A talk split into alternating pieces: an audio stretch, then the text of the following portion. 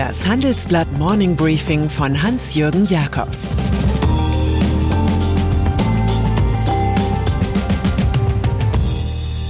Guten Morgen allerseits. Heute ist Donnerstag, der 21. April 2022. Und das sind unsere Themen. Showdown zwischen Macron und Le Pen. DAX-Chef rechnet mit Berlins Krisenpolitik ab. BKA will vier Oligarchenvillen am Tegernsee.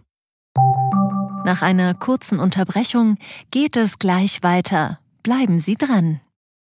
Sie leben Fairness, Kultur und Werte?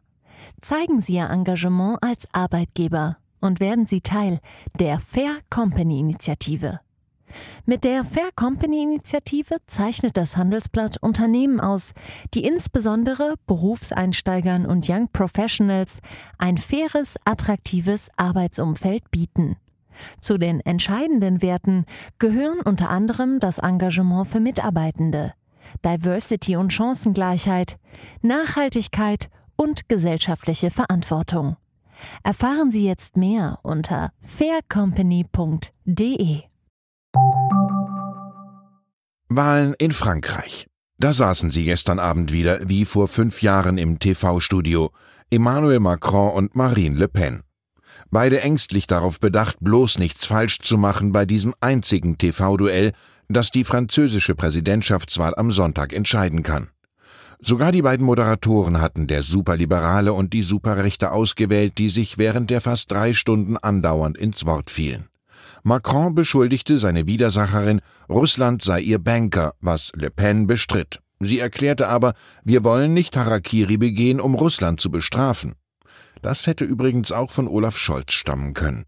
Die Rüstungskooperation mit Deutschland will die Rechtspopulistin kündigen. Sie wirft Macron Blindheit gegenüber Berlin vor und verspricht mehr Kaufkraft für alle. Der Präsident dagegen sprach über die Wahl als ein Referendum zur Europäischen Union, zum Link zwischen Frankreich und Deutschland sowie zu ökologischem Ehrgeiz, Laizismus und Freiheit. Einen klaren Sieger gab es nicht, weshalb im Lager des favorisierten Macron gezittert wird, ob man genügend Junge und Linke aus dem Lager von Jean-Luc Mélenchon begeistert hat, der mit 22 Prozent knapp gescheitert war. Mancher könnte aus lauter Frust Marine Le Pen wählen. Baerbocks Kehrtwende im Osten. Olaf Scholz, Kanzler der gewundenen und geschundenen Sätze, trägt zur Ukraine wenig Erhellendes bei. Seiner Außenministerin aber hört man gerne zu. Wir sind bereit, uns zur Sicherheit unserer Partner noch stärker einzubringen, sagte Annalena Baerbock in Riga nach einem Treffen mit ihren baltischen Amtskollegen. Nord Stream sei ein fataler Fehler gewesen. Ihr zufolge seien auch Lieferungen von gepanzerten Fahrzeugen kein Tabu, auch wenn es in der deutschen Debatte manchmal so klingt. Konkret schlägt die Grünen-Politikerin einen Ringtausch vor. Osteuropäische Länder sollten ihre einst aus der Sowjetunion oder Russland gekauften Waffen an die Ukraine liefern. Diese würden später durch Material aus Deutschland oder anderen NATO-Ländern ersetzt werden. Munich Re-Chef im Interview. In der Geschichte der Wirtschaftswissenschaften gibt es den alten Lehrsatz des englischen Kaufmanns Thomas Gresham, wonach schlechtes Geld aus Silber das gute Geld aus Gold verdrängt. Daran muss ich spontan beim Lesen unseres Interviews mit Joachim Wenning denken, dem Chef von Munich Re. Der weltgrößte Rückversicherer beschreibt, wie permanent die eine schlimmere Krise die andere schlimmere Krise verdrängt.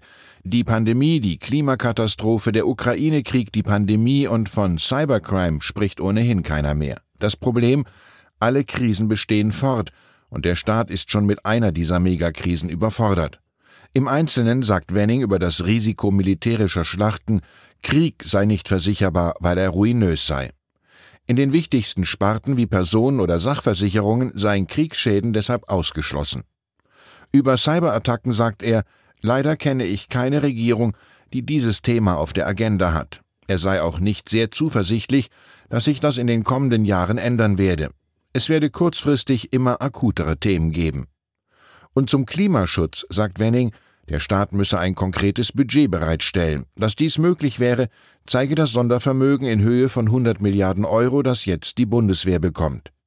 Vielleicht sollte Klardenker Wenning demnächst einmal in einem der Krisenstäbe der Bundesregierung referieren. BMW attackiert Mercedes. Wenn Autobauer neue Modelle lancieren, wird das PR-Gebläse auf sofortige Höchstleistung gebracht. So ist es auch jetzt bei BMW. Die Münchner greifen im Top-Segment mit ihrer neuen Siebener-Reihe den Marktführer Mercedes und auch Tesla an. Von einem wahren Meisterwerk mit vier unterschiedlichen Antrieben schwärmt BMW-Vertriebsvorstand Peter Noter. Erstmals sei mit dem i7 eine reine Stromvariante dabei.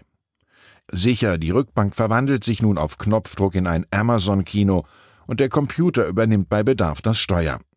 Aber die gewählte Produktionsvielfalt ist teuer und der Abstand zu Mercedes noch groß, auch was die Rendite angeht.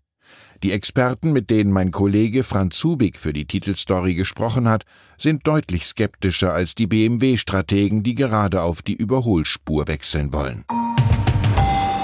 Ermittlungen gegen Putin vertrauten. Im Oligarchen-Krimi am Tegernsee macht sich die kürzlich vom Bundeskriminalamt gegründete Taskforce-Ermittlungsgruppe Ukraine Hoffnung, die vier Villen des Kreml-Vertrauten Alischa Usmanov zu konfiszieren. Zwar ist sein Besitz, wie auch bei Anwesen in Italien oder London, durch ein Netz von Briefkasten- und Offshore-Firmen verschleiert.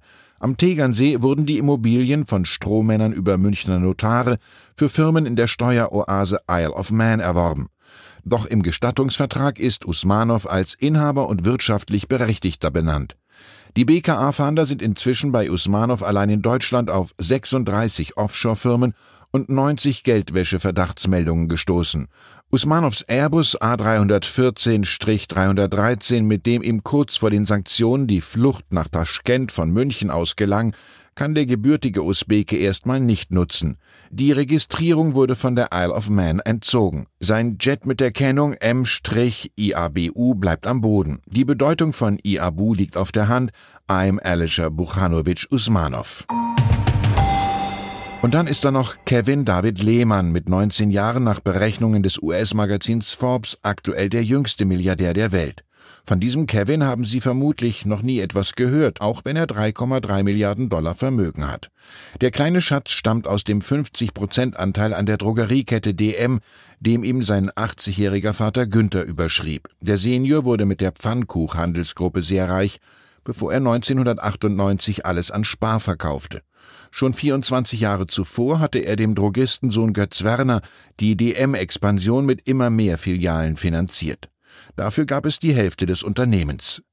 Zu DM haben sich die Lehmanns übrigens nie geäußert. Auch dass Filius Kevin nun die glamouröse 24-jährige Modeunternehmerin Kylie Jenner von dem Topplatz der jüngsten Milliardäre verdrängt, dürfte kein Interview wert sein. Ich wünsche Ihnen einen aufregenden, kommunikativ starken Tag. Es grüßt Sie herzlich Ihr Hans-Jürgen Jakobs.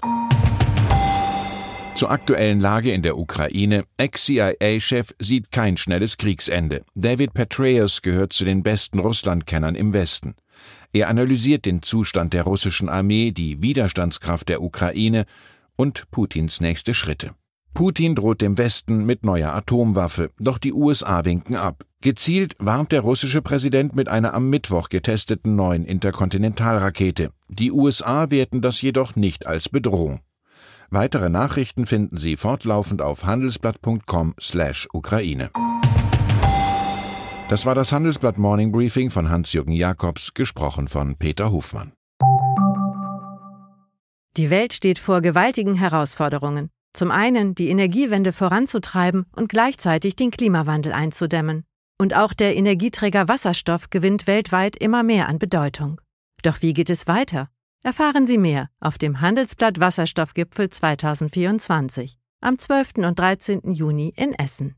Infos unter handelsblatt-wasserstoffgipfel.de. Mit dem Vorteilscode Wasserstoff 2024 erhalten Sie einen Rabatt von 15% auf die Tickets.